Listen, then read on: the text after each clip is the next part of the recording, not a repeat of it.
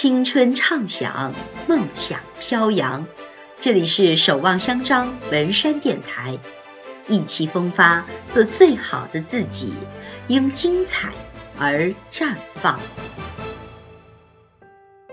同学们，大家好，我是高二化学组的刘明星老师。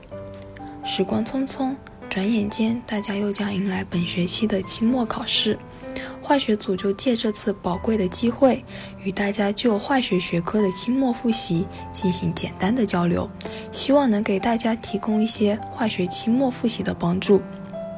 化学学科是一个很注重证据推理与模型认知的学科，化学的知识点常常给大家一种很零散琐碎的感觉，但是。其实大家仔细去观察会发现，同一模块中的知识是可以通过某一模型的构建来进行联系和总结的。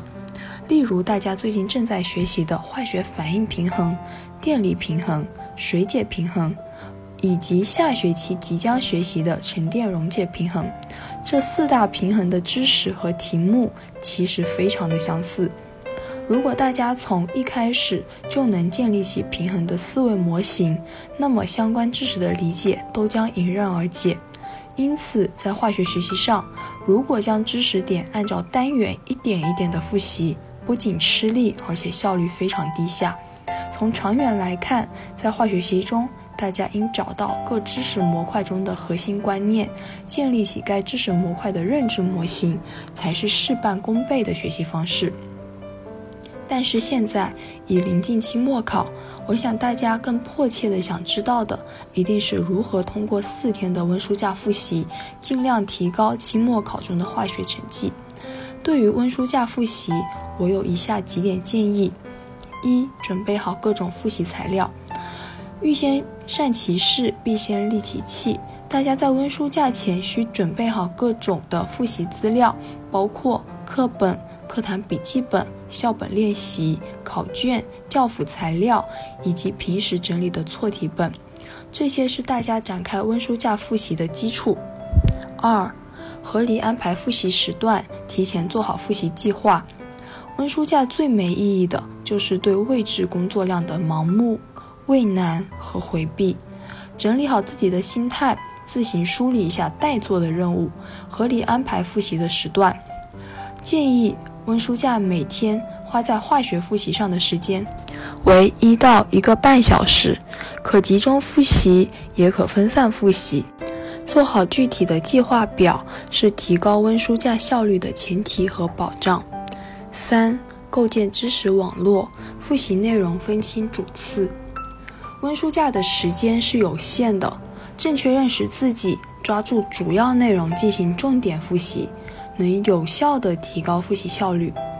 对于时间段、科目多的这一温书假难题，最快认识自己的方法是归纳平时的考试和练习的错误分布，将常错的知识点做重点复习，其他基本概念与知识做浏览复习，是解决这一难题的常用方法。四、探究复习形式，提高复习效率。理科复习的关键词是错题、概念、公式。对于有限的温书架，光看不练或光练不看都不是最佳选择。希望大家通过看错题来回忆薄弱知识，通过做习题来适当练笔与巩固。这时错题整理的意义就体现出来了。大家通过错题的整理，找出自己知识的缺漏，再有针对性的去做习题，能够大大的提高复习的效果和效率。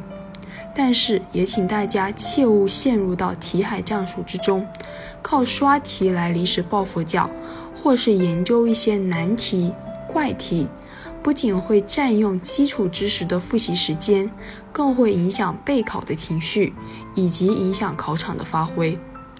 最后，希望大家在温书假期间保持健康的作息时间，切勿加班熬夜。从自己的基础和实际出发，扎扎实实的复习，保持做题的熟练度，注意规范书写，在期末考试当中取得令自己满意的成绩。